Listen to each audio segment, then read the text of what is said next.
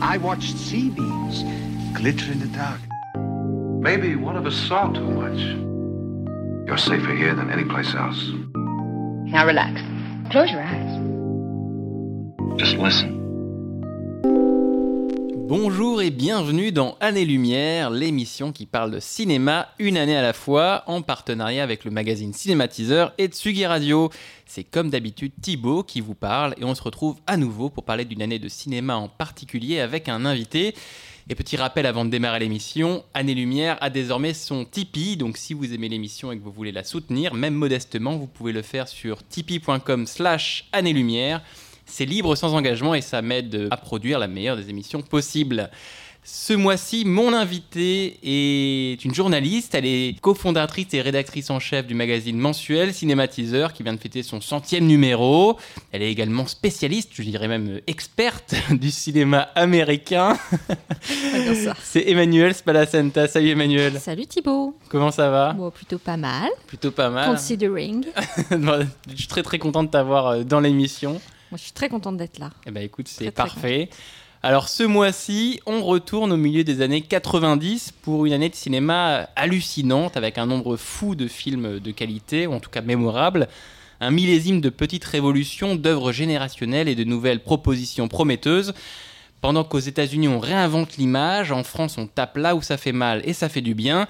Certains font tout péter à l'écran, d'autres nous montrent l'amour comme personne, ou nous invitent à regarder plus haut, toujours plus haut, vers l'infini et au-delà. Bref, aujourd'hui, on parle de l'année 1995.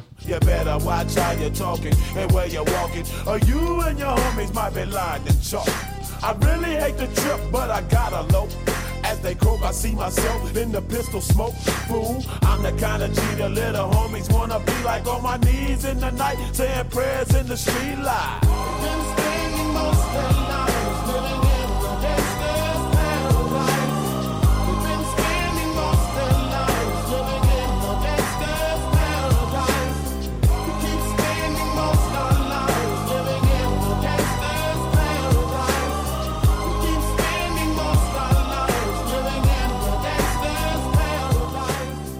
Gangsta's Paradise de Coolio, on écoutait ça en 95, une musique de cinéma d'ailleurs, puisqu'elle est issue du film Esprit rebelle avec Michel Pfeiffer. Euh, Emma, pourquoi 95 Puisque c'est l'invité évidemment qui choisit l'année dont on parle. Pourquoi 1995 Pourquoi est-ce que tu as choisi cette année, cette période-là? C'est hyper personnel parce que, en fait, je crois qu'avant 1995, j'avais pas le droit d'aller au cinéma toute seule. Et en fait, en, en 1995, j'avais donc 15 ans. Mon père m'a enfin autorisé à aller euh, à sortir seule. Bon, c'était le mercredi après-midi évidemment, et les samedis après-midi, mais je pouvais enfin aller au cinéma toute seule. Ouais. Et j'y allais souvent d'ailleurs toute seule ou avec des copines, mais c'était plus rare. Et j'allais au cinéma euh, Roxane et le Cyrano aussi à Versailles. Oh. Ouais, et, et donc là, je me, enfin, autant jusque-là ma culture s'était faite euh, via la VHS, Ouais. autant là d'un coup, euh, bon ben, je me suis vraiment éveillée à tout un cinéma. Je faisais les choix moi-même. Enfin, c'était vraiment, je crois, l'année de mon, éman- mon émancipation, pardon, de cinéma. Une Voilà. année d'émancipation euh, cinéphile. Alors 95, c'est l'année, euh, entre autres, de l'entrée de l'Autriche, de la Finlande et de la Suède dans l'Union européenne, qui passe donc à 15 pays membres. L'année également où Jacques Chirac devient le président de la République, notamment, souvenez-vous, grâce à son fameux slogan Manger des pommes. En beaucoup moins drôle, 95, c'est aussi l'année euh, du génocide de Srebrenica en Bosnie, où 8000 Bosniaques musulmans sont massacrés par les forces serbes et de l'attentat d'Oklahoma City, qui fait 168 morts et restera le plus meurtrier sur le sol américain jusqu'au 11 septembre. 95, c'est aussi le moment où le Global Positioning System, le fameux GPS, devient pleinement opérationnel. C'est l'année du retour de Michael Jordan aux Chicago Bulls après sa première retraite sportive et de la sortie mondiale de la console PlayStation qui verra les jeux cultes Metal Gear Solid, Final Fantasy, Tekken ou encore Crash Bandicoot. Elle était sortie fin 94 exclusivement au Japon. Mais 95, c'est aussi et surtout du cinéma et du très très beau cinéma. Alors que Val Kilmer devient le nouveau chevalier noir dans Batman Forever et que Pierce Brosnan est le nouveau James Bond dans GoldenEye, les films mémorables sont nombreux, accrochez-vous. Apollo 13, L'armée des douze singes, Sur la route de Madison, Raison et sentiment, Une journée en enfer, Pocahontas, Jumanji, Brevard, Usual Suspect, Hit de Michael Mann, Casino de Martin Scorsese, et tout ça, ce n'est que le cinéma américain. Dans le reste du monde, on a Ghost in the Shell et Les Anges déchus de Wong Kar-wai. Underground d'Emir Kusturica remporte la Palme d'Or et le cinéma français signe une très belle année avec La Cité des Enfants Perdus, La Cérémonie de Chabrol, Le Bonheur dans le Pré, Gazon Maudit ou encore Les Trois Frères. Mais avant de filer dans l'Hexagone, c'est bien en Amérique qu'on va s'installer pour notre premier thème. Cette année-là, deux réalisateurs sortent deux films sous forme de manifeste. Deux films qui vont lancer leur carrière, imprimer durablement le cinéma américain et réinventer l'image et aussi un peu la manière dont on la regarde. Pas étonnant, ces deux hommes viennent de la même école. Ces réalisateurs s'appellent Michael Bay et David Fincher et on va parler bien sûr de Bad Boys et Seven.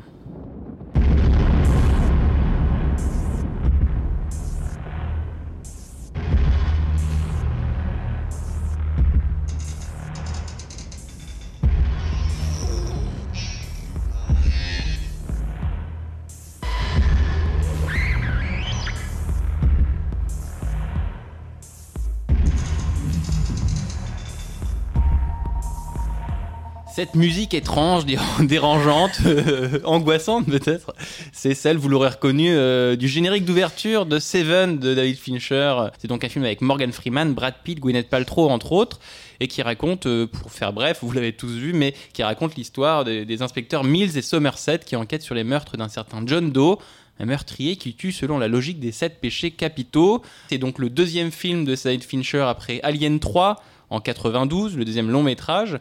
Mais en 95, David Fincher, c'est euh, déjà, et avant de faire des films au cinéma, c'est avant tout un, énorme réal de, de, clips et de pubs. Il a réalisé plus de 60 euh, clips et 60 pubs entre 84 et 95 et il arrive et il met son empreinte avec ce film Seven qui est un film qui va réinventer un peu le, le genre du film noir. C'est un film qui a été souvent appelé comme euh, un film néo-noir véritablement. Et toi, quand, tu, quand on en parlait, quand on prépare l'émission, Emma, tu m'as dit, tu m'as dit, as utilisé ce mot, une œuvre séminale. Dans quel sens Seven est une œuvre séminale, est un film séminal? Comme tu l'as dit, il a donc réinventé euh, le film noir, ré réinventé le thriller, etc. Il a aujourd'hui euh, encore, il marque tout un pan du cinéma coréen, un cinéma de genre coréen les Bong Joon-ho, tout ça sont très très inspirés par euh, Fincher et par Seven en particulier. Donc euh, c'est la conséquence finalement la moins peut-être évidente, ouais. mais en tous les cas c'est peut-être l'une des plus intéressantes. Euh, et puis encore aujourd'hui, euh, ce, cette manière extrêmement noire de, de décrire des villes, mais lui-même, ceci dit, est très inspiré par le travail de Ridley Scott ou mm. plein de choses comme ça. Donc non, je crois qu'il a vraiment marqué. Et ce qui est marrant, c'est qu'on a je suis pas sûre que, à part Zodiac, finalement, on n'ait pas fait, on ait fait meilleur film, euh, tu vois, meilleur, meilleur polar et meilleur film noir depuis, quoi. Ouais, meilleur film de, de, de serial killer, serial véritablement. Killer. Ouais. Non, ouais, il est, il est séminal parce qu'il influence encore aujourd'hui. Euh, on est 25 ans après, quand ouais. même. Hein. Toujours et le cinéma de genre euh, américain, quoi. Et c'est vrai que quand il est sorti en 95, donc il a, eu, il a marqué véritablement. C'est un, un, beau succès de box-office. C'est pas un, pas non, un carton fort, mais ça marche mmh. bien. Et du coup, dans sa suite, il y a tout de suite une, un espèce de retour du du genre serial killer movie euh, dans, dans, les années qui suivent, parce que tu as The Bone Collector, tu as From Hell, tu as, une espèce de série de films qui ouais. disent Oh là là, il y a un créneau. D'ailleurs, The Bone Collector avec Morgan Freeman également. Ouais. Et après, plus tard, euh, tu vas retrouver, euh, tu disais le cinéma coréen. Outre le cinéma coréen, ils sont où les héritiers de, de, de Seven et euh, la descendance, l'héritage de Seven, il se trouve où, outre le cinéma coréen? C'est une bonne question. Dans le cinéma américain, par exemple. Moi, j'ai du mal à le. Ouais, moi, c'est pareil. Qui peut se revendiquer de Fincher aujourd'hui C'est un genre à part entière, le cinéma fincherien. Ouais, parce que c'est. En fait, c'est. Il n'y a que lui qui le fait, quoi. Ouais. Ah oui. Il y a, y a un, une vraie cruauté psychologique notamment que lui seul, je trouve, maîtrise mmh. comme ça. Euh... Lui, il, il, qualifie son cinéma d'un cinéma pervers et cynique un peu. Oui, bon. euh, cynique, oui, mais bon, oh. ça, après, oui. oui. après, ça c'est lui aussi. Oui, hein, oui c'est ce qu'il dit lui-même sur le cinéma. C'est après, ces films racontent peut-être autre chose. Mais... Il a, je crois, cette, ce don euh, et ce talent pour se vendre en slogan et allez, admettons que c'est du cinéma pervers et cynique.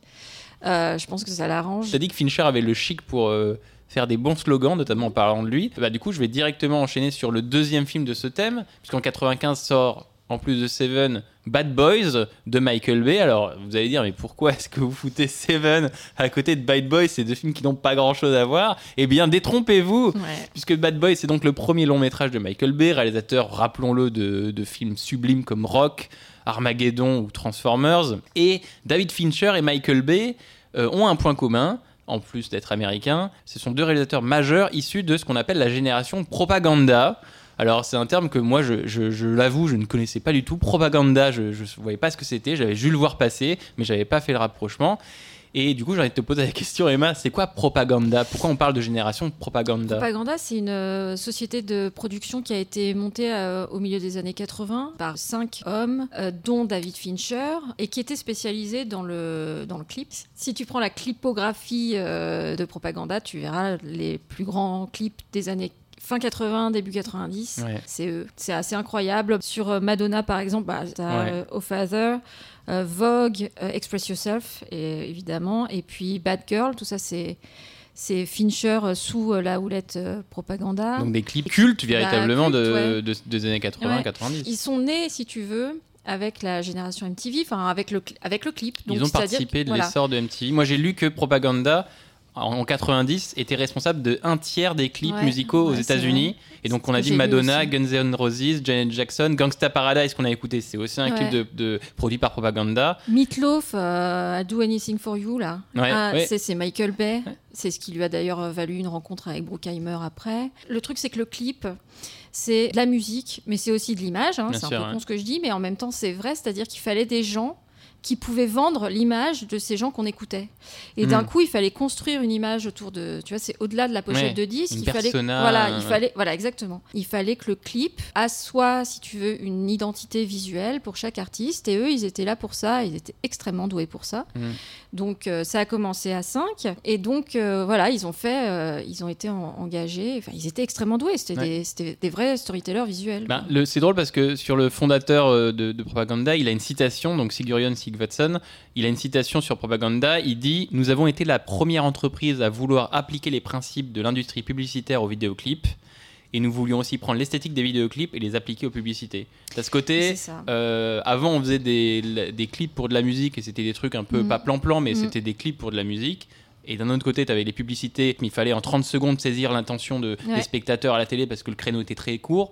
Et lui, il a appliqué cette logique publicitaire au clip et du coup, Bah ça a donné maintenant les, enfin, les clips des années 90-90 qui sont très catchy et le, très. euh, le clip c'était une manière de vendre un Exact- artiste voilà, sauf que c'était sur 3 minutes 30 au lieu de 30 secondes mais c'était ça c'était il fallait reconnaître euh, une chanson un, un- un artiste et donc c'est ça qu'ils étaient euh, chargés de faire une identité une étiquette visuelle c'est effectivement euh, ça euh, c'est euh, vraiment le, le principe de la publicité quoi. T'as cette logique de l'image incessante, de toujours avoir un œil sollicité. Mm, mm. Et c'est vrai que quand on parle de image incessante, image en mouvement, œil sollicité en permanence, etc., etc., bah, c'est vrai que Michael Bay, tout de suite, ça, ça, ouais. ça a du sens, ça fait Ouais, du sens, parce que Michael Bay, le cinéma, c'est un cinéma qui est tout le temps en mouvement. S'il y a bien quelque chose qui définit Michael Bay, c'est le mouvement. Et Fincher, c'est quelqu'un qui capte le regard en permanence dans chacun de ses plans, même si c'est un cinéma qui est peut-être plus posé en, à première vue comme ça, c'est un cinéma qui est quand même très captivant. Ah euh, oui. voilà, quoi, Ce qui rapproche Fincher et Michael Bay, c'est qu'effectivement, le visuel a un impact, au-delà de raconter Mm. une histoire, il y a un impact vraiment. Effectivement, Michael Bay, c'est quelqu'un qui construit euh, son mouvement euh, de manière absolument virtuose.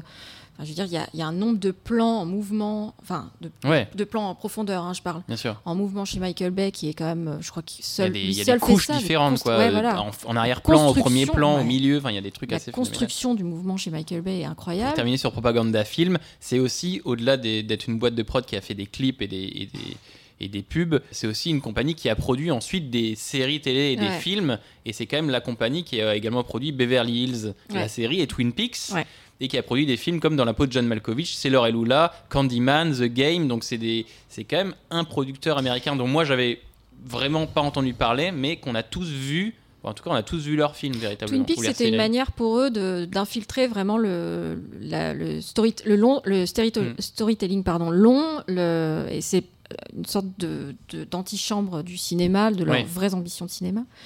Euh, Beverly Hills, c'est vraiment ce qu'ils savaient faire parfaitement, c'est-à-dire cette esthétique euh, MTV, euh, ce truc pour parler à une génération qui avait été biberonnée comme ça au clip justement et à la pub. Mm. Et donc voilà, ça, ça, ça ils font ça euh, parfaitement bien. Mais c'est ça qu'il faut retenir finalement de propaganda, c'est que finalement cette, cette imagerie des années 80, enfin, fin 80, début 90, Ouais. cette imagerie MTV comme on dit aujourd'hui, c'est quasiment eux qui l'ont forgée. ça, ça a été un tremplin phénoménal pour un- une pelletée de réalisateurs. Donc là, on a Fincher, Michael Bay, On a Antoine Fuqua. on a Antoine. Fuqua. Moi, je pense à Gore Verbinski Ouais. enfin des, des gens, Gore Verbinski, moi c'est l'un des réalisateurs que je trouve les plus passionnants visuellement parce que, enfin, regardez La Souris, qui Ouais. est l'un des chefs-d'œuvre. Ouais, c'est Enfin, la. Souris, son premier film qui est visuellement phénoménal. Bref, Marc. Romanek aussi. Marc euh, Romanek, enfin une génération de réalisateurs assez, assez dingue. Ouais, ouais, bah, ceux qui voulaient se faire la main sur, euh, sur le clip et la pub, et surtout, ça leur permettait aussi d'avoir des budgets extrêmement conséquents. Bien parce que, on à l'époque, c'était, enfin, c'était des industries qui généraient un, un max de pognon. On se rend pas compte, mais souvent les clips étaient euh, parmi les productions les plus chères. euh, c'était, on parle de Janet Jackson, de Madonna, de, Mm. voilà, c'était ces grosses pop stars là qui voulaient chercher du sang frais, du sang neuf, de, l'imagination, de l'innovation aussi technologique. Mm. Parce que mine de rien, euh, dans le clip et la pub, justement avec ces moyens-là, ils pouvaient innover techniquement. Et donc après, toutes ces innovations techniques, les réalisateurs les ont prises pardon, pour euh, faire euh, du cinéma. Ils ont fait changer la pub et le clip de Ouais. dimension véritablement. Ah bah oui, oui. Ouais. Donc voilà à quel point ils ont forgé l'imagerie euh, américaine euh, fin 80, début 90. Quelle passerelle magnifique, parce que en parlant d'imagerie américaine, donc en 95, on en a parlé, il y a Bad Boys de Michael Bay, un film avec Will Smith, Martin Lawrence, Théa Leoni, Chicky Cario. Donc le premier long métrage de Michael Bay qui va lancer une carrière d'un réalisateur euh, qui va quand même définir une certaine image de l'Amérique, tu l'as dit, et des blockbusters américains. C'est vrai que le style Michael Bay, c'est un style qui est unique. Ouais. Le style de Michael Bay a quand même des héritiers et, est encore visible dans le cinéma de blockbuster actuel. Euh, voilà, c'est quand même quelque chose qui a impacté euh, et influencé un cinéma américain qui est encore en cours actuellement. Notamment parce que le langage visuel de Michael Bay est unique et à part entière et il a un nom ce langage visuel. Il a été nommé, il s'appelle le Bayhem. Ouais. Parce que le, le mé- le mélange de Michael Bay et de Mayhem, qui veut dire chaos en Ouais. anglais, c'est quoi le Bayhem? Comment tu définirais le Bayhem? C'est hum, la surprise permanente de voir tout exploser, l'outrance permanente aussi dans les, dans les costumes, les nanas, les voitures. On n'a jamais de petites voitures, on n'a jamais de petites nanas, on n'a jamais Ouais. de, de mecs pas beaux. On a, on a cette espèce d'idéalisation totale de, du ciné. Il fait de la fiction, fiction, lui. Ouais. hein, il sait pas, voilà, il, assume le côté cinéma, cinéma de, ce- de, de- de ses films. Tu veux, il a vendu une certaine idée de l'Amérique, notamment Oui. quelque chose d'assez euh, pompier, assez euh, peut-être même un peu vulgaire, donc avec des nanas un peu euh, à poil, euh, des enfin, voilà, il, a ça quoi, des grosses voitures, des choses comme ça. Il- Mm. C'est ça, sa vision en tous les cas de vendre quelque chose. C'est cette espèce de chaos organisé en fait, Mm. où euh, tout explose, où on a l'impression que c'est n'importe quoi, alors que on a rarement vu un chorégraphe pareil. Oui. Alors, il est décrié. hein. Parfois, on dit, ouais, sur ces plateaux, euh, il fait n'importe quoi. Là, récemment, il y a une vidéo qui est, qui est tombée où euh, une voiture fait les, je crois que fait les tonneaux, Mm, non? c'est dangereux et ouais, du coup t'as un, dangereux. un qui a ça de se faire écraser. Voilà, et- c'est ça. Personnellement, je suis allée une fois sur un tournage de Michael Bay. C'est réglé comme du papier à musique. hein. Enfin, c'est- quel tournage? C'était Transformers 4. Oh là là, mais quelle chance Et alors? Bah, c'est génial. C'est génial. Bah oui. T'es à Disneyland quoi C'est ça. Et ouais, en même temps, il y a quelque chose d'assez martial quand même. Tu vois, Enfin, tout le monde est en ordre de bataille parce que c'est justement moi. C'est dangereux, il y a beaucoup de C'est moyens. dangereux, il y a, énormément de moyens, ça coûte très cher. euh, donc, euh, donc oui, oui, c'est quand il y a une, un plan, ça prend une matinée. euh, mais le mythe de Michael Bay avec son, avec son porte-voix qui hurle, c'est pas un mythe. ouais. C'est est vraiment vraiment, euh, le d'accord, ok. Mais c'est vraiment génial à voir. hein. On peut se dire effectivement, ah bah tiens, c'est Michael Bay, c'est quelqu'un, on peut laconiquement dire, il fait tout exploser à l'écran Ouais, et on s'arrête là. Mais il y a un art de faire exploser l'écran véritablement, et c'est vrai que quand on regarde The Rock, euh, Pearl Harbor, euh, Bad Boys, Transformers, regardez, posez-vous devant son image, il y a quelque chose d'assez fascinant. Moi, j'ai découvert Bad Boys pour l'émission que je n'avais pas vu. C'est vrai que dès Bad Boys, il y, a- il y a tout le temps quelque chose qui se passe à l'image, et c'est vrai que comme ça, ça nous semble comme facile et acquis, mais Non, quand on regarde des gens qui essayent de copier Michael Ouais. Bay et qui le font Ouais. moins bien, et ça marche beaucoup moins bien, et on voit la différence. C'est une C'est une chorégraphie. chorégraphie, une vraie. Enfin, on peut pas nier que c'est un vrai chorégraphe, quoi. C'est-à-dire Ouais. que, comme on disait tout à l'heure, euh, sur euh, trois, enfin, sur une profondeur de champ euh, énorme, il se passe quand même énormément de choses à, à l'écran, quoi. Ça peut, ça traverse en vertical, ça traverse en horizontal, en diagonale, il y en a partout. C'est vrai que c'est des feux d'artifice. Alors, on peut le décrier en disant qu'il se passe pas grand-chose intellectuellement dans ces films. Moi, enfin, après, je trouve que ça dépend des films. hein. Je trouve que c'est encore euh, une idée reçue. Sur un film comme Bad Boys, euh, c'est, enfin, toutes les bases sont posées, quoi. C'est-à-dire Mhm. cette espèce de, un peu de vulgarité, ça on peut pas Oui. le nier. Mais après, la vulgarité, c'est, enfin, ça peut être aussi joliment filmé. Et lui, le- je trouve qu'il le filme particulièrement bien, quoi. Il y a un débat qui se fait que est-ce que, Michael Bay est une énorme arnaque? Est-ce que c'est un, est-ce que c'est un, il y en a qui disent non, c'est un génie incompris. Emma, dis-nous tout. Est-ce que Michael Bay était un génie? Est-ce que Michael Bay est une arnaque? La réponse maintenant. Euh, bah, Michael Bay, c'est un génie, mais. euh, Voilà, après, merci beaucoup. Ça n'engage que moi. Non, mais c'est. un cinéma passionnant et intéressant. En tout cas. Alors après qu'il soit en dessous euh, au niveau du storytelling, ces, ces scénarios sont jamais très poussés. Et encore, ça se discute quand on parle de Pain and Gain ou de 13 Hours. Mais il a un don comme personne pour visuellement raconter des choses. C'est quasiment de la, de la peinture, quoi, ce qu'il Mm. fait. Enfin, je veux dire, Mm, mm. composer des cadres comme il le fait lui. Alors après, bien sûr, Bad Boys, c'est euh, un projet fait pour vendre Martin Lawrence et vendre Will Smith comme des stars de cinéma. Will Smith, il fait encore le Prince de Bel Air hein, quand, Mhm. il, quand on est chez. Oui, c'est le film qui va le révéler véritablement et l'année suivante, Oui, il fait une a, je crois qu'il a fait Day, 7 euh, degrés de séparation juste Oui. avant, mais enfin ça, ça le, ça le vend littéralement comme une action star, euh, Will Ouais. Smith. Donc en fait, euh, c'est là aussi le talent de Michael Bay. C'est pas tout le monde qui sait le faire ça.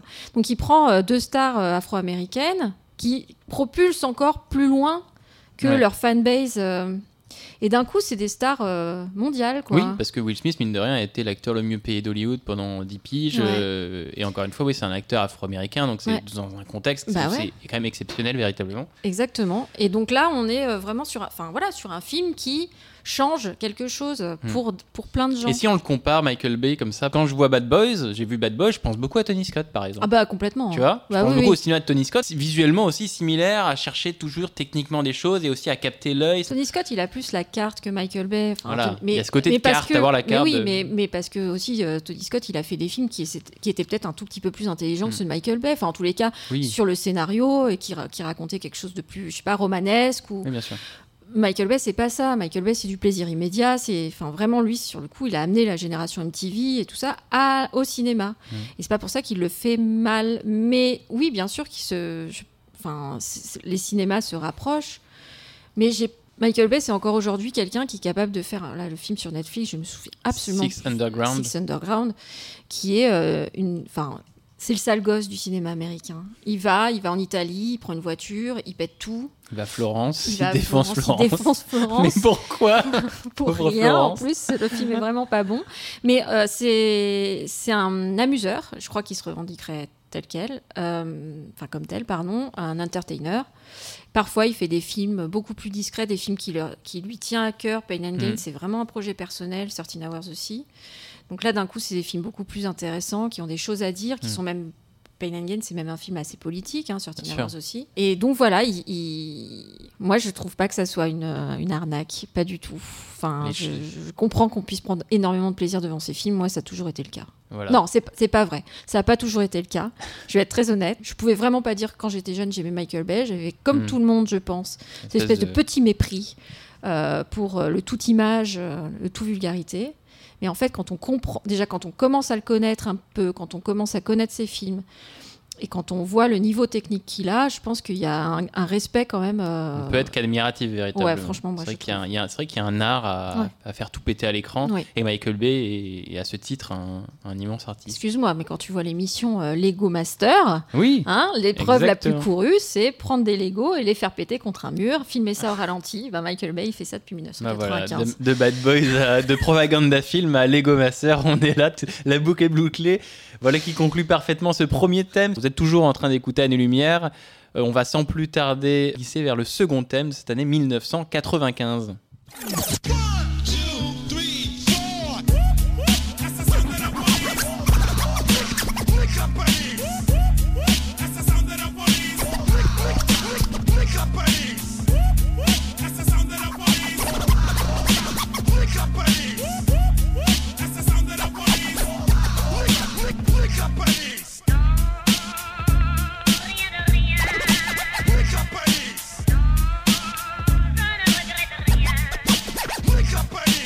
Nick la police de Cut Killer.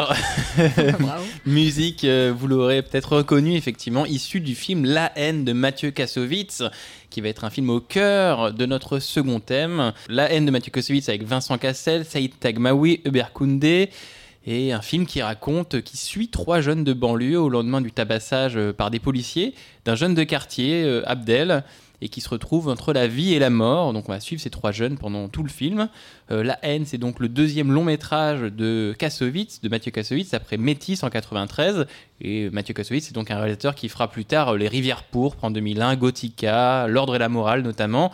Et c'est également un acteur qu'on vous avez pu voir dans Amélie Poulain, Amen ou la série euh, Le Bureau des légendes. Alors La haine, quand La haine sort en 95, c'est un film qui est présenté au Festival de Cannes en 95 et qui a le prix de la mise en scène à Cannes, donc c'est pas rien du tout et qui obtient euh, même trois Césars l'année suivante, le César du meilleur film, le César du meilleur montage et le César du meilleur producteur à l'époque. Ces louanges critiques euh, s'allient à des louanges publiques puisque le film euh, amènera dans les salles plus de 2 millions de spectateurs, ce qui est également assez impressionnant. On a vu le synopsis de la haine, on voit ce qu'il raconte. On peut rappeler effectivement que dans le contexte des années 90, la haine sort dans un contexte où la France connaît depuis des années, depuis on va dire année après année, depuis 10 ans, une crise, on va dire, des banlieues. Les banlieues sont en, effervescence, sont en rébellion, sont en, colère. Il y a une colère effectivement qui gronde dans ces banlieues-là, qui monte année après année.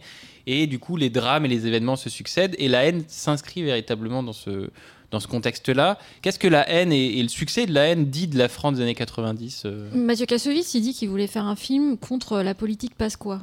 Et Pasqua, euh, c'est vrai qu'il a Mm. vachement marqué euh, la fin des années 80 et le début des années 90. Pasqua L'un des- qui était quoi, ministre de... Ministre de l'Intérieur et de l'aménagement du territoire, je crois. Mais c'est, si tu veux, quand on parle euh, ministre de l'Intérieur, euh, et pas en des termes très très sympas, tu penses forcément à Pasqua. Oui. Je pense à Sarkozy. Oui, tu peux aussi penser à Sarkozy, mais on n'a pas le même tard. âge. Et, euh, et en fait, euh, il était déjà ministre de l'Intérieur du temps de l'affaire Malik Oussekine, euh, ce gamin qui s'était fait tabasser par des flics euh, en 86. Et euh, c'était encore lui qui était euh, ministre de l'Intérieur quand il y a eu cette fameuse bavure qui a incité Mathieu Kassovitz Mm. à faire la haine. le meurtre de Makome Bowole Exactement. par un policier. Donc il y a Ouais. un jeune qui s'est qui s'est fait prendre une balle dans la tête dans un commissariat. euh, Alors, je sais pas quel est le terme légal. Oui, je sais pas si c'est meurtre, meurtre, assassinat, mais en tout cas, c'est un ouais. jeune qui Voilà, c'est un jeune qui. s'est pris euh, une balle dans la tête dans un commissariat et Alors qu'il avait pas. Enfin, il était, euh, je crois. Ils sont, menotté. fait, Enfin, euh, Oui, mais ils sont. En fait, ils se sont fait arrêter avec des copains, je crois, pour euh, genre du trafic de clopes Ouais. ou un truc comme ça. Et donc lui, il a fini. Au... enfin, ils ont fini au en garde commissariat. à vue. en vrai. Lui, il a fini. euh, Enfin, il est resté plus longtemps que les autres. Effectivement, interrogé. Enfin, après, voilà, l'interrogatoire, euh, intimidation par, euh, je sais plus, c'est un inspecteur, il me semble, et qui effectivement le braque et euh, Le le, coup part. Enfin, voilà, en tous les cas, c'est la version officielle. ce qui a été Enfin, bon, rapporté. c'est- y a Et des émeutes ont suivi. Donc ça, c'était en 93. Des émeutes ont suivi. Voilà. Et tu dis que ça a inspiré Mathieu Kassovitz pour Bah oui, haine. complètement. ouais. Mais en fait, si tu veux, c'est euh, au-delà de ces émeutes-là, je pense que c'est une politique euh, générale. euh, C'est 10 ans de bavure entre guillemets policière, 10 ans de ça cristallise. C'est vrai qu'il y, a- il y a une côté de ce film-là cristallise euh, tout ce qui depuis 15 ans gangrène euh, une, une politique policière Ouais. euh, française. J'allais dire, ça, ça serait une photographie de l'époque s'il n'y avait pas eu des bavures euh, qui en Oui, continu en depuis, tu vois. depuis, mais en fait, oui, non, mais en fait, Un problème non ça. résolu. évidemment. Un problème, voilà. Mais ça reste quand même effectivement une photographie de l'époque, euh, ce- cette, cette France du début des années 90. euh, C'est vrai que c'est pas le premier à faire un film sur les banlieues, mais c'est vrai que le film s'ouvre, le générique du film La haine s'ouvre sur des images euh, des émeutes à Rouen. Euh, dans le quartier des Sapins en 94, donc c'est un film qui commence littéralement en disant regardez, on va parler de ça véritablement. Mais Et, ce qui est euh, marrant, c'est que il- lui, son point de vue, c'est trois jeunes. C'est cette France, euh, cette fameuse France black blanc beurre. Et donc voilà, c'est ce trio-là, en fait, qui raconte la France. quoi. Mais c'est vrai que la haine, c'est comme si on avait un, un journal télévisé qui nous venait directement sur l'écran de cinéma, ce qui en général est sagement séparé. On va dire Mhm. qu'il y a le côté, il y a le cinéma et de l'autre côté, tu as la télévision. Mhm. C'est-à-dire qu'il y a la réalité qui est bien encapsulée et gardée dans Mhm. la télévision. Et le cinéma, lui, il a son petit monde un petit peu isolé. Et là, effectivement, la haine nous dit regardez, la France, dans les années 90, c'est aussi ça, c'est aussi ces problèmes-là. Et puis surtout raconté par le point de vue de quelqu'un de jeune. Enfin, c'est-à-dire justement Ouais. quelqu'un qui n'a pas de vision journalistique. En tous les cas, le, Mm. le regard n'est pas filtré par, euh, par le, le journalisme. Donc euh, lui, euh, même si c'est enfin, réaliste, Mm. euh, il a un point de vue beaucoup plus passionné, beaucoup plus investi. Donc euh, c'est au-delà effectivement de la vérité qui, enfin c'est la réalité effectivement qui s'invite euh, dans le cinéma, mais c'est surtout euh, le sacré point de vue d'un cinéaste. Quoi. Mm, mm. Et là on découvre vraiment un metteur en scène, enfin clairement. Il avait donc fait Métis avant, Mm. qui était également aussi un film à charge, ou en tout cas cristallisé sur autre chose, Ouais. mais aussi sur un problème de, la société française Ouais. à ce moment-là. Ouais. Et là, avec la haine, il, on va dire qu'il étend le, son Ouais. champ lexical et il va un peu plus loin, il creuse un peu la question. Mais c'est vrai que la haine n'arrive pas non plus de nulle part, puisque euh, donc là, on parle de films de banlieue. Les banlieues, c'est dans l'histoire euh, française relativement récent. Ça, ça vient des grands ensembles qu'on a construits dans les années 50, 60, 70 Mm. aux- autour, en Ile-de-France, autour de Paris. Et du coup, on, a, on a parqué des gens euh, dans ces, dans ces grands ensembles-là. Et du coup, c'est devenu des banlieues et ça a créé un, un- bah, un- un contexte euh, éc- socio-économique euh, de- d'êtres humains qui, Ouais. du coup, a, a fait ce, ce motif de la banlieue Ouais. véritablement. Kazovic n'est pas le premier à faire un film sur la banlieue.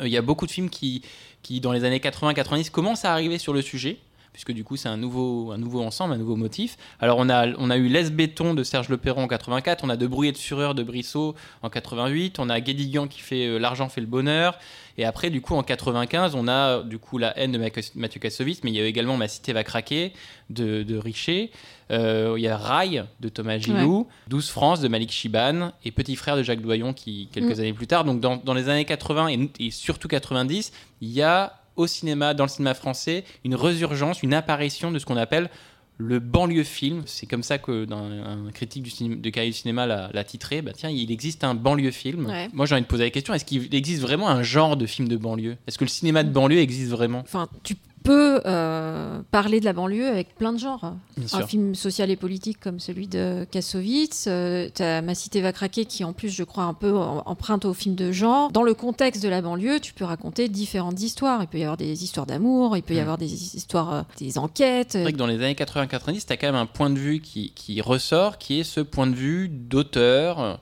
euh, sur une jeunesse de banlieue qui est donc jeune, bien sûr, masculine, Ouais. du coup. T'as pas beaucoup de femmes. T'as as quand même un point de vue et un portrait de la banlieue qui sort, un, un réalisme social véritablement sur la banlieue, qui est un, un- un regard qui va évoluer, puisque après, plus tard dans les années 2000, tu auras banlieue 13, qui sera Mm. du coup plus quelque chose d'un actionneur Mm. véritablement. Donc c'est ce motif de la banlieue qui va évoluer, mais, mais dans les années 80-90, tu as ce regard d'auteur. ouais. C'est un peu sociologique, Oui, là, bien sûr. Bah, je, je pense qu'effectivement, là, d'un coup, le cinéma s'empare un peu de la, de la banlieue, mais c'est peut-être un poil plus intéressant quand le regard est pas forcément extérieur. Euh, beaucoup reproché à Mathieu Kassovitz de pas y connaître grand-chose et de et pourtant il a quand même. Enfin, je dis pas qu'il a pas saisi quelque chose, au contraire. Enfin, la haine, ça saisit euh, son époque et euh, la France euh, d'une manière saisissante. euh. Bah, c'est encore une référence aujourd'hui, euh, 25 Ouais, ans après. Quoi. Après, voilà, quand Richet il fait Ma cité va craquer, je pense que Richet il vient d'un milieu beaucoup plus populaire. Et est-ce que c'est pas plus intéressant ou en tous les cas un peu plus authentique? J'en sais rien. Mais je sais qu'après, voilà, euh, Kassovitz, il, il est totalement conscient euh, d'où il vient. Donc, euh, il vient pas de, enfin voilà, il vient pas de la banlieue, quoi. Et c'est un cinéma jeune, inspiré par le cinéma américain. Les Mario Van Peebles, les, les Spike Lee. Ah oui, bah oui, oui, ça, ça, c'est sûr. Enfin, quand tu, effectivement, quand tu vois, euh, quand tu vois la haine, euh, tu peux penser, oui, forcément, tu penses à Do the Right Thing, euh, Mm. à quelque chose qui s'embrase d'un coup, oui. Après, c'est, pas les mêmes tons, c'est pas les mêmes manières de, tu vois, justement, Do the Right Thing, c'est très coloré, c'est très beau, c'est voilà. Alors que la haine, c'est complètement, euh, j'allais dire non esthétique, mais euh, pas du tout. C'est réduit, c'est réduit à son plus simple appareil euh, de noir et blanc, Épuré. tout ça, ouais, épuré, ouais. C'est inspiré un peu par le cinéma américain, euh, le cinéma afro-américain, euh, à n'en pas douter. Mais je crois qu'il y a quand même aussi l'inspiration du cinéma social qu'il y a toujours eu en France euh, dans les années 70. euh. Donc je pense qu'il y a, y y de ça aussi, il y a une, une tradition quand même du, du, du cinéma social français. qui avant montrait effectivement des classes populaires, Ah, alors peut-être ouais. plus euh, blanches, plus de Ah Paris, oui, etc. ça, etc. ouais. et qu'avec les années 80-90, on met en lumière ben, les communautés Bah de oui, banlieue. Première et deuxième génération euh, d'immigration. Enfin, bien sûr, euh, pour le point de vue réaliste, il est là aussi. Mm. Mais C'est pas qu'avant c'était moins réaliste, c'était que les, les banlieues, elles ont vraiment changé. La population française, elle a changé. euh, et donc aujourd'hui, enfin, le, le regard, il est plein de vérité et il est jamais accusateur, il est jamais dans le jugement. On montre vraiment la France telle qu'elle est, quoi. Donc, Et que le cinéma a pas forcément. Enfin, que tout un pan du cinéma français, en tous les cas, ne regarde pas. le banlieue film, s'il y en a, c'est un film euh, classe populaire. euh, Moi, j'ai du mal à, à- à encapsuler ce que ça peut être, le banlieue film. Visuellement, cinématographiquement, la banlieue c'est- est un espace de cinéma qui est visuellement fou. Et d'ailleurs, Bah, architecturalement. La, euh, la musique de Cut Killer, il y a, ce- il y a ce plan effectivement qui vole au-dessus entre les bars, euh, sur Ah la bah, musique de Cut Killer qu'on a écouté au début du thème. Visuellement, en termes de cinéma, c'est impressionnant. Visuellement, c'est quelque chose d'assez fascinant. Et d'ailleurs, dans les prochains mois, vont sortir un film qui s'appelle Gagarine, Mhm. euh, qui est filmé euh, donc dans la cité Gagarine, et là qui ex- exploite à plein l'étrange beauté en fait de ces barres d'immeubles. euh, enfin, voilà. C'est hyper peu, facile à euh, dire quand on n'y habite pas, sûr, évidemment. évidemment. ouais, ouais.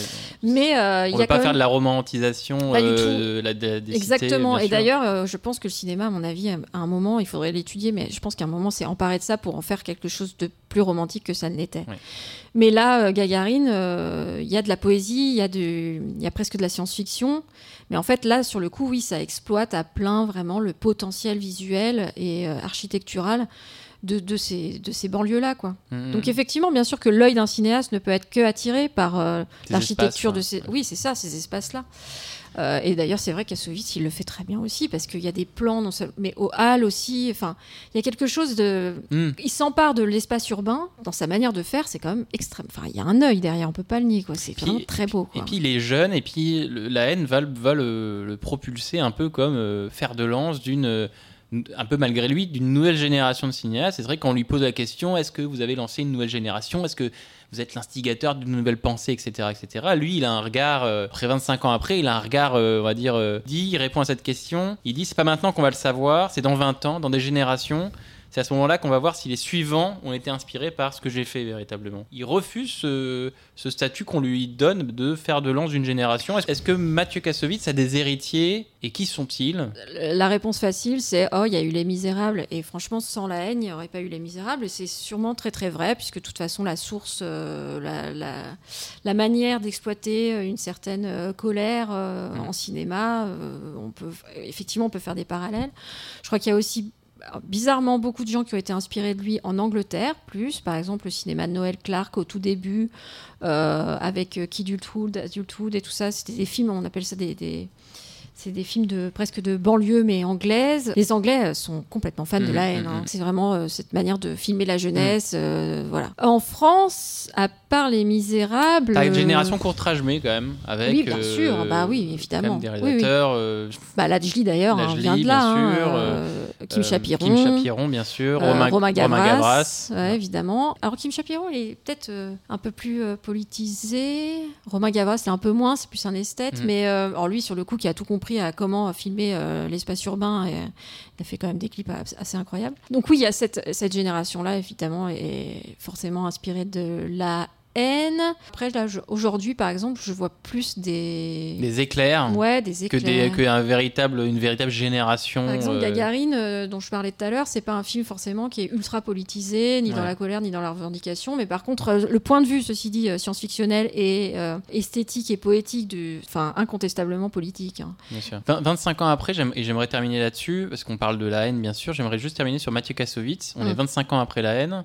Euh, je trouve, moi, personnellement, que c'est un des réalisateurs les plus intéressants du cinéma français. Donc, effectivement, il n'a pas fait de film de long métrage, il n'a pas réalisé depuis L'Ordre et la Morale en 2011, mais il a fait, on le rappelle, Les Rivières Pourpres, il a fait euh, Babylon AD aux États-Unis, et Gothica aux États-Unis également, donc des, des expériences qui sont un peu mal passées. Mhm. Mais c'est un réalisateur qui est passionnant et passionné, et qui fait surtout l'acteur ces derniers temps. 25 ans après, qu'est-ce qu'est-ce qu'on peut dire du cinéma de Mathieu Kassovitz? Quelqu'un qui a fait euh, un, un- qui a essayé de faire un cinéma commercial de fond. Bon, alors pas, pas avec les rivières pauvres et tout, mais par exemple, quand je pense à l'ordre et la morale, un cinéma, un cinéma euh, engagé. Quoi. Un film sur l'ordre de la morale, sur les événements euh, d'UVA, c'est ça, Ouais. en Nouvelle-Calédonie. C'est ça. Mais le, le fait qu'aujourd'hui, c'est presque une figure un peu controversée, c'est-à-dire que Oui, sur les réseaux sociaux, ça va pas du tout. euh, c'est- il est grande gueule, entre guillemets. Il quoi. est grande gueule et en même temps, il assume que moyennement. Et c'est très difficile de, de vieillir quand on mis Mathieu Kassovitz, j'imagine, parce que euh, on a été l'étendard d'une jeunesse comme ça, un peu énervée. Euh, je me souviens que au début, il disait que la haine, c'était soi-disant un film anti-flic. Et puis,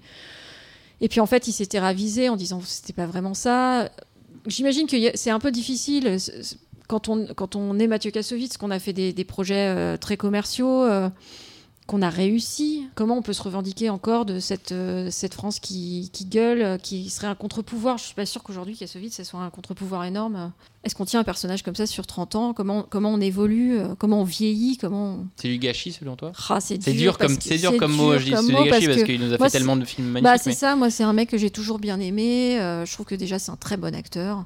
Mm. Euh, et c'est un bon réal. Oui, en fait, ce qui est peut-être du gâchis, c'est que sa personnalité, ce, ce qu'il est vraiment profondément, euh, j'ai l'impression, l'empêche parfois de, de faire des films. euh, Faire des projets parce ouais, que les gens ouais. disent oh là là, non. c'est ça. Et ça, Bon. ça c'est du gâchis, oui, parce que finalement, euh, il serait peut-être moins grande gueule ou euh, il aurait peut-être euh, il aurait peut-être pas les réseaux sociaux par exemple ou il arrêterait de faire des sorties à tout va. Euh, peut-être que finalement ça serait l'un des meilleurs réalisateurs français qui travaillerait euh, qui travaillerait euh, régulièrement et tout. Bon, bah, on espère en tout cas qu'il va nous faire un film prochainement, une prochaine réalisation. Ça fait Carrément. 10 ans quand même qu'on attend ça.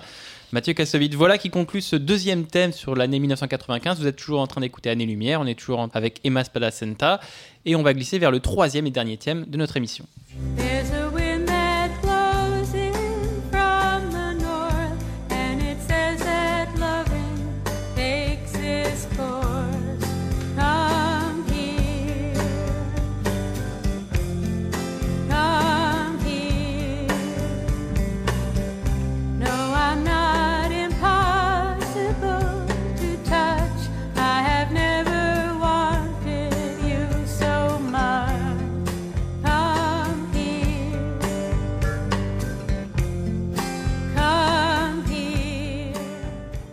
Come Here de Cat Bloom, euh, musique issue du film Before Sunrise, la fameuse scène euh, du disquaire dans Before Sunrise de Richard Linklater, film avec Ethan Hawke et Julie Delpy notamment, qui raconte l'histoire d'un jeune américain de passage en Europe, Jesse, qui va aborder Céline, une étudiante française, dans un train entre Budapest et Vienne. À Vienne, il lui demande de descendre pour l'accompagner dans une visite de la ville pendant les 14 prochaines heures. Céline, amusée, peut-être séduite même, va accepter euh, marcher avec lui et parler dans cette ville, euh, dans cette capitale euh, autrichienne. Alors du coup, on a voulu parler de Before Sunrise euh, qui sort donc en 95, parce que déjà c'est un film formidable.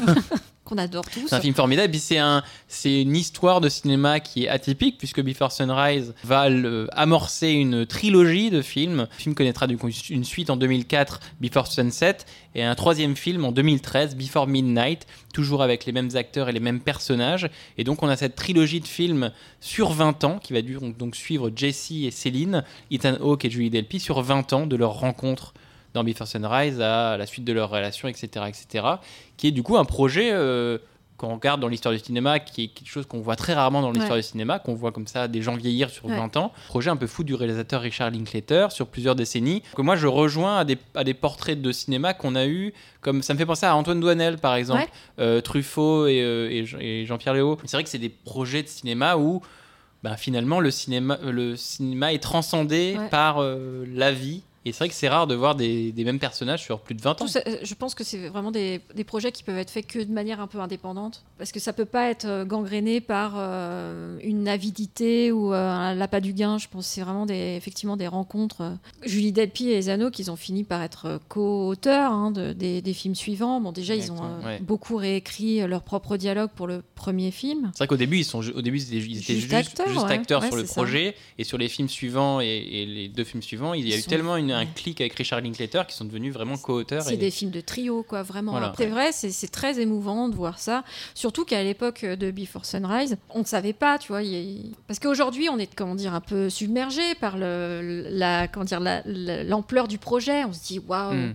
Quelle ambition. euh, ça, Trois voilà. films sur 20 ans. Ouais, c'est euh, vraiment formidable. Peut-être même quatre un jour, on Ouais. sait jamais.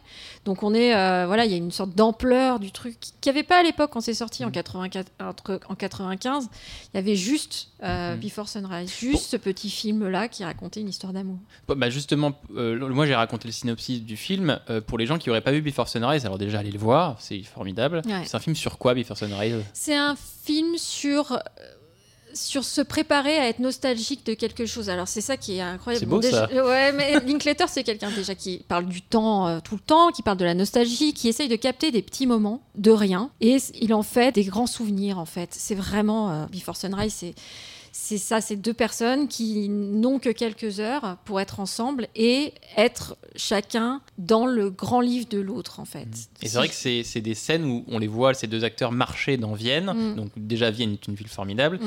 Euh, et en plus on les voit euh, euh, donc évoluer dans Vienne et parler de Parler, toute la vie, parler, de l'amour, parler des relations, parler du travail, parler des hommes, parler des femmes, parler de, de qu'est-ce que c'est d'être humain, qu'est-ce que c'est de, de- de vivre finalement. Et à ce côté deux heures de gens qui parlent de la Ouais. Vie. Bah oui, parce que comme ils savent qu'ils vont se séparer le lendemain matin, ils sont dans une, euh, dans une logorée. Ils veulent tout dire, ils veulent tout faire euh, Mm. pour être sûrs de- de- d'avoir- d'être allés au bout de leur truc. Et puis il y a la timidité, il y a, enfin bon, bref, c'est un film absolument, c'est un film romantique, comme on en fait très très peu après. Parce que C'est un final- film culte quand même. hein. C'est une, Oui, ça- une, j'allais dire une comédie romantique. Non, c'est un film romantique culte, Oui. quand même pour toute une génération. C'est ça. Et en fait, euh, ce qui est très dommage, c'est que le cinéma a tendance à valoriser la rom-com. Oui, la comédie romantique. voilà, quoi. et beaucoup moins les films romantiques. Et ça, c'est Ouais. faut accepter que ce soit une euh, Juste un film presque une romantique. bluette, quoi. Ouais, ouais. Mais vraiment très bien fait, enfin magnifiquement filmé, incroyablement joué et Mm. raconté, euh, avec une délicatesse euh, incroyable, quoi. Et donc Richard Linklater, euh, réalisateur de, de Génération Rebelle, Ouais. School of Rock avec Jack Black, de Boyhood que vous avez forcément vu, de Scanner Darkly, ben, de, de- Ouais. il mélange un peu ces films plus populaires et des projets artistiques complètement atypiques. Ouais.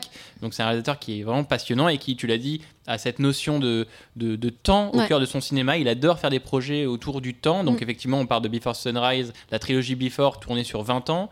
On a Boyhood qui a été tourné effectivement, qui est sorti en 2012 Ouais. qui est, qui a- 2h45 où on voit les gens vieillir sur 12 ans. voilà, qui a été tourné euh, euh, pendant 10 ans, pendant Ouais, 12 ouais. ans. Donc c'est effectivement un projet assez fou. Et là, il est en train de tourner euh, sur euh, les euh, 20 prochaines années un film qui s'appelle Merrily We Roll Along, Ouais. qui est un film dont il a tourné, il a, le tournage a déjà débuté et qui devrait sortir en 2039. Bah oui. Et du coup, effectivement, il va, il va comme ça tourner sur 20 ans. Et euh, ça racontera comme ça une amitié, il me semble, entre trois personnages sur 20 ans. Il a déjà tourné la fin et il va tourner euh, le début dans 20 ans. Ça tombe bien parce que je pense que dans 20 ans, on dira que c'est l'un des réalisateurs américains les plus importants. euh. C'est vrai que donc, moi, c'est un, un réalisateur qui me passionne et j'ai eu la chance de, de l'interviewer, lui Ouais. et Ethan Hawke. Ah là là Quand ils sont venus à Pompidou là, Ah. il y a deux ans, et du coup je dis, j'ai demandé à Linklater qu'est-ce qui avait, pourquoi tu, pourquoi tu fais un film sur, euh, je ne le tutoie pas, mais mais dans ma tête c'était ça. Mais écoute Richard, écoute Ricky, pourquoi tu fais un film sur euh, des gens qui parlent véritablement C'est quoi le, le point de départ de ton film? Et en fait, il disait j'étais avec une fille Oui. et on parlait, la soirée se passait bien et c'était cool et, et on parlait de tout et c'était, vous connaissez, cher auditeur, ce moment où tu es avec quelqu'un et ça se passe bien? Et il, et il était avec cette fille et il s'est arrêté, il dit tu vois j'aimerais bien faire un film là-dessus. Et la fille, elle lui a dit, mais, sur, mais quoi, on fait rien, on est juste en train de discuter. Il me dit, oui, justement, on est juste en train de. Il y a, il y a une- il y a un truc qui se passe entre Ouais. nous qui est indicible. Il y a cette relation, ce, ce, ce- ce courant qui passe, qui est indicible, qu'on ne saurait euh, dessiner, qu'on ne saurait décrire. J'ai envie de faire un film là-dessus. Et c'est de là qu'est partie le- cette idée de, la tri- de Before Sunrise et après de la trilogie. En fait, il arrive à capter quelque chose qui est assez in- incroyable, c'est ce moment de partage. Alors, plus ou moins long, le moment. Mais par exemple, Last Flag Flying, qui est sorti en 2017, qui est la suite spirituelle, mais en fait, suite quand même de la dernière corvée de Al Ashby. C'est en fait le personnage de Steve Carell qui doit aller chercher le, le corps de son fils qui est décédé à la guerre. Mm. Et il capte quelque chose de l'amitié masculine notamment. Et le film, il est hanté par la mort et le souvenir.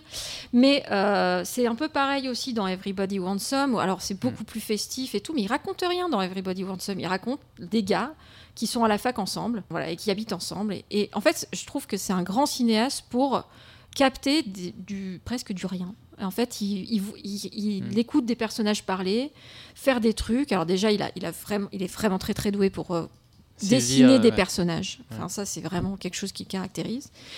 Et donc, et c'est des films qui passent un peu inaperçus comme ça et qui sont vraiment des moments de, de, de pure grâce, quoi. C'est pas anodin que le, Centre Pompidou lui ait fait une exposition, du pas. coup, où on pouvait voir euh, beaucoup de ses. Parce qu'il est vidéaste aussi, beaucoup de ses sûr, œuvres vidé- vidéo, euh, notamment toujours encore sur cette notion de temps. Il y a, Ouais. il y a- il y a- je sais plus le nom de son court-métrage ou de son film.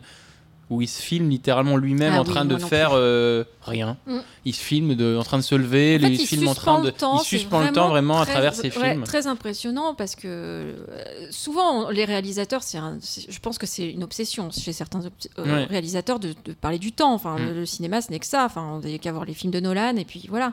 Mm. Mais lui, il a cette manière de suspendre le temps qui est quand même Bah. incroyable. Et Justement, quand je lui posais la question, il m'avait dit, il avait cette citation, il disait, j'ai souvent utilisé le temps comme structure de mes films, car c'est selon moi le plus proche de notre vision du monde. On est tous sur cette même grille temporelle et nos vies à tous sont jalonnées en années, en semaines et en jours. Donc pour lui, c'est une sorte d'évidence de, de- effectivement de de se raccorder au temps pour raconter ses films. Pour revenir sur le sujet de Before Sunrise et cette fameuse euh, comment faire un film sur l'indicible et cette connexion entre, entre deux gens, dans, dans Before euh, Sunrise, tu as Céline qui a une citation encapsule complètement ce- dont on est en Ouais. train de parler et qui dit s'il y a de la magie dans ce monde, elle doit être dans cette tentative de comprendre quelqu'un et de partager quelque chose. Et Linklater, tu as l'impression qu'il a juste envie de filmer cette magie qu'il y a de échanger, Oui. et de comprendre quelqu'un. Et c'est exactement, c'est ça, c'est exactement ce que je te disais sur. euh, de, de- il le fait de, mani- de manière romantique là, mais il le fait de manière euh, fraternelle dans Last, Flag, dans Last Flag Flying, pardon, et Oui. dans euh, Everybody Wants Some. Et quand il le fait, moi je suis. enfin, Même les il le liens fait- familiaux dans vois, ouais, il c'est- comment il filme les, les Ce liens y a entre les gens. Ouais. Filme un espace qu'on. Un motif ne- de cinéma Ouais, qui est invisible. C'est ça. Et donc c'est assez dingue. Pour moi, c'est un des, un des réalisateurs les plus euh, passionnants. euh. Toi qui connais bien le cinéma américain, quelle place tu lui donnerais Richard Linklater dans le cinéma américain? Je sais pas si je peux lui donner une place, mais en tous les cas, il, il a, je trouve qu'il il a parfaitement réussi le mariage euh, entre le cinéma commercial. Enfin, il, fait des films commerciaux qui Oui. sont ce qu'ils sont, et en même temps, c'est un- c'est un- quelqu'un qui encore euh, est en recherche artistique permanente. Donc c'est qui n'est pas du tout, euh, je crois, motivé par la pas du gain, parce que si- enfin, je pense que si, il, il fait, enfin, il fait ses films commerciaux pour pouvoir. je Pour pense. pouvoir Ouais. euh, financer ses projets personnels à lui. Donc en fait, c'est marrant parce que je crois que c'est un peu le père de tout le cinéma indépendant aujourd'hui. C'est-à-dire, euh, il a trouvé un équilibre absolument parfait que la plupart des cinéastes indépendants aujourd'hui n'arrivent pas à trouver. Ouais. Et euh, lui, il fait. Mais bon, il a plus de. Aujourd'hui, je crois qu'il a quoi? Il, a... il doit avoir plus de 55 ans Oui, ou oui, quelque oui. chose comme ça. hein. il, a est déjà pas- une énorme filmo derrière lui. Quand Ouais, même. ouais. Il a Et surtout, euh, enfin, ce, qui, ce qui est terrible avec lui, c'est qu'on imagine tout ce qu'on n'a pas vu. Parce qu'il est tellement en recherche permanente de forme et de, et de récits qu'on se dit que c'est un type qui doit avoir euh, des milliers et des milliers d'heures de, trucs filmés dont il sait absolument pas quoi faire, et, ou alors qu'il sait quoi faire, mais il nous le réserve pour dans 20 ans. Et je trouve ça, euh, pour moi, c'est vraiment un, un- un coffre au trésor, quoi. C'est, il est très- extrêmement précieux, je trouve. Un, un cinéaste précieux. Oui. Voilà, comme ça que je dirais. Est-ce bon. que tu aurais quelque chose à rajouter toi, sur Before Sunrise? Je te dis, c'est si le cinéma romantique se perd vraiment. Il y a un, un manque de ça euh, au cinéma. C'est comme si on, le cynisme de l'époque avait un peu euh, repoussé le genre euh, en marge, et alors que c'est un vrai, euh, c'est un, un vrai et beau et noble genre du cinéma. Comme il y avait un art pour du Michael Bay et faire péter des trucs, il y a un art pour filmer les liens évidemment. invisibles entre les gens. Mm. Et finalement, c'est- est-ce que c'est pas ça qui est magnifique au cinéma Oui, c'est c'est Oh ça. là là. que Linklater, je pense que c'est exactement l'inverse de Michael de Bay. Michael Bay C'est-à-dire que là, on n'a pas pu faire plus grand écart que celui qu'on a fait aujourd'hui. Ah, maintenant j'ai envie de voir un double feature euh, Transformers euh, Before Sunrise. Non, mais t'imagines en 95 quand tu Eh oui. t'as 15 ans et tu, tu regardes euh, Before Sunrise et puis quelques mois, quelques mois ou quelques semaines après, t'as Bad Boys qui sort quoi. Mais Ouais. ceci dit, ça te, ça te forme une. Mais les deux, les deux sont les deux sont passionnants. Mm, mm. Voilà qui conclut parfaitement ce troisième et dernier thème euh, de notre émission sur 95. Mais avant de vous quitter, bien sûr qu'on va s'en retourner vers nos petites recommandations de fin d'émission, comme d'habitude. Alors toi, tu avais des recommandations, Emma, tu en avais deux. J'ai triché. Des films à voir, des films que tu as envie. Donc c'est bien sûr, hein, ces, ces recommandations de fin d'émission, ça nous permet à nous de, de, de parler de nos films de cœur qu'on n'a pas pu forcément évoquer dans les trois grands thèmes de notre, de notre émission. Toi, Emma, du coup, tu as, un peu triché, Ouais, mais euh, c'est pas très grave parce que c'est des films qui sont sortis certes aux, aux États-Unis en 94, mais qui sont sortis en 95 en France. Et du coup, effectivement, ben, on les inclut dans tes recommandations. Tu voulais nous parler de. Tu voulais commencer par quel film? Génération 90, que moi Ouais. j'ai découvert en 95 et qui m'a tellement formé en fait que c'est pour ça que ça me tenait vraiment à cœur et que j'ai insisté pour en parler euh, ici parce que Génération 90 c'est le, donc le premier film de Ben Stiller et ça euh, encapsule en fait euh, quelque chose de la génération Y. et De La cette génération Y La génération qui est- TV. D'accord, MTV, d'accord. Non, mais c'est cette génération-là, MTV, donc c'est- c'est-à-dire c'est des jeunes, donc c'est l'histoire de jeunes comme ça qui, euh, qui, qui, vivent ensemble, qui sont un peu amoureux, et euh, on a Winona Ryder qui, euh, qui veut faire de la vidéo, et en fait à un moment elle est embauchée par Ben Stiller d'ailleurs, elle est embauchée dans, dans, dans cette grande chaîne et elle fait de la merde, elle fait de la, télé-réalité, elle, elle en peut plus, et elle a des exigences artistiques, et en même temps elle vit avec son, son colocataire, c'est Ezano, qui est comme ça le... le, le Ethan Hawke encore. Ouais, hein, bah ouais, on l'adore. Et euh, donc, euh, il- lui, c'est un, un cynique, euh, un nihiliste un peu. C'est vraiment la génération grunge, nos futurs, tout ça. Bon, David Fincher c'est un peu ça. Et donc, euh, voilà, c'est un film vraiment sur la jeunesse de l'époque. Moi, ça m'avait vraiment touché à l'époque. Euh, c'est le film de ton émancipation cinéphilique quand même, tu l'as dit Complètement, au début de oui, je l'ai l'émission. dit. Ouais, ouais, mais et c'est marrant parce que c'est un film que je tiens en haute estime, alors que souvent quand je le montre, les gens me disent je comprends pas trop ce Mm, que mm, tu mm, veux dire. Et en fait, ça a sûrement touché euh, euh, une époque ou, euh, en tous les cas, une atmosphère ou une mode ou je sais pas qui, en tous les cas, qui en 1995 cristallisait quelque chose d'incroyable. Et premier film de Ben Stiller, Ouais. qui est un ah, donc qui est un acteur bien sûr que tout le monde connaît et qui est un réalisateur Ouais. beaucoup plus intéressant qu'il n'y paraît. Ouais, complètement. Euh, Alors après, il a fait, bon, il a enchaîné sur, je crois, c'est The Cable, Cable Guy, Guy. Tropic Thunder, euh, Zoolander, mais en fait, si on doit, euh, Et Walter Mitty aussi. non? voilà. Et Formidable, Wal- en fait, le truc Génération 90, c'est pas une vraie comédie. euh, on n'est pas dans Tropic Thunder, on n'est pas dans The Cable Guy, on est Ouais, plus une comédie euh, mélancolique finalement. Ouais, bah, voilà.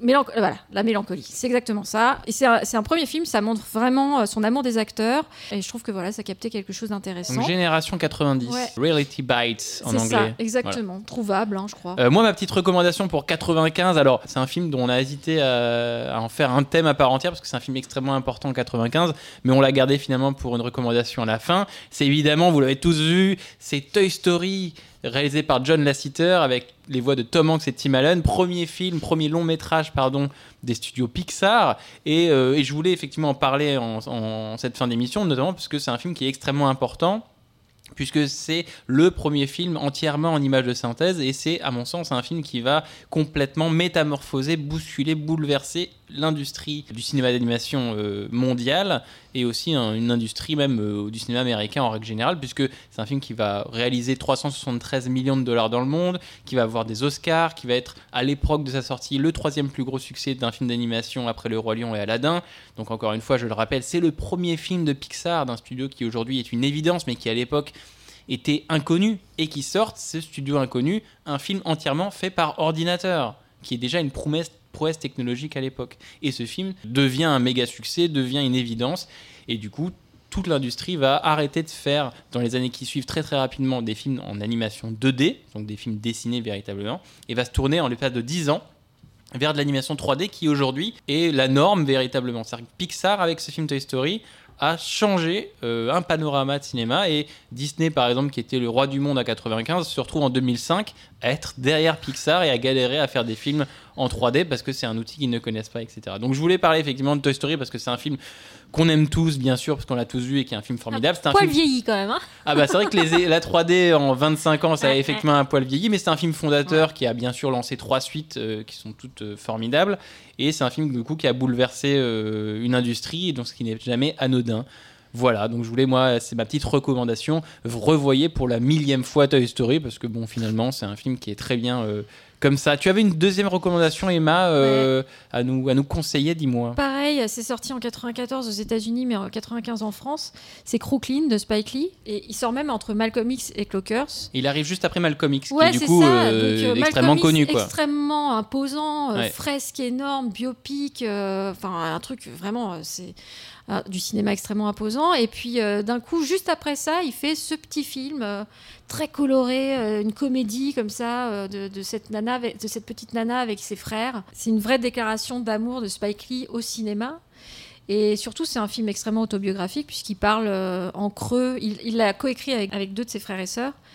Et en fait, il parle en creux de la manière dont sa mère est décédée euh, très brutalement. euh, Elle nous raconte quoi le film? C'est la, vie à, Brooklyn d'une petite famille, euh, et- enfin d'une petite fille en tout cas. Mhm. On est sur, euh, on est sur la chronique familiale, donc très autobiographique. C'est très coloré. Il y a une bande originale de dingue. Il est complètement passé inaperçu. Il y a même un moment, un tout petit, une toute petite expérimentation parce que il a, avec des lentilles anamorphiques, bref, il a, il a écrasé le film sur les côtés. Tous les gens pensaient que c'était une erreur technique. Or, c'était euh, lui, il avait pensé ça comme un, un outil de storytelling Mhm. parce que c'est au moment où cette petite fille s'extrait de son de- du milieu où elle vit pour aller ailleurs. C'est ça qui est, je trouve, toujours charmant chez Spike Lee. C'est cette manière dont il ne s'excuse pas d'avoir essayé de faire des choses, même quand elle même quand elle rate. On oublie à quel point euh, c'est un vrai euh, sentimental et un vrai euh, quelqu'un qui aime le cinéma au point d'essayer et de, Mm. et de rater. On, on le décrit toujours comme un type extrêmement sûr de lui, euh, toujours persuadé de faire des chefs-d'œuvre et tout, et au contraire. C'est vraiment quelqu'un qui voilà qui un expérimentateur, ouais, véritablement. beaucoup plus que ce qu'on pense. Et d'ailleurs, c'est le prochain euh, président du. pro- C'est le président, le prochain président Prochain- du prochain festival de Cannes Exactement. 2021, s'il a lieu. Ouais. Touchons du bois. Ouais, touchons du bois. Merci beaucoup en tout cas de ces recommandations. Donc on a Génération 90, premier film de Ben Stiller, et Crooklyn, euh, film de Spike Lee. Ce sont les deux recommandations euh, d'Emma. Voilà qui conclut cet épisode d'Année Lumière consacré donc à 95. Euh, J'aimerais avant tout remercier mon invité Emmanuel Spalacenta. Merci beaucoup Mais Emma. merci à toi. C'était très très cool. Merci également aux partenaires de l'émission, le magazine Cinématiseur, bien sûr, et Tsugi Radio qui nous accueille dans son studio euh, de la Villette à Paris. Remerciement tout particulier à Antoine, bien sûr, à la réalisation. Je rappelle enfin que Année Lumière a désormais son Tipeee. Si vous aimez l'émission, vous pouvez ainsi la soutenir, même modestement, et vous pouvez le faire sur tipeee.com slash Année Lumière. Un dernier grand merci à vous, chers auditeurs, de nous avoir écoutés jusqu'au bout. N'hésitez pas à partager cet épisode et à suivre les dernières infos de l'émission sur le compte Twitter d'Année Lumière. Il ne me reste plus qu'à vous donner rendez-vous le mois prochain pour un nouvel épisode. Salut, salut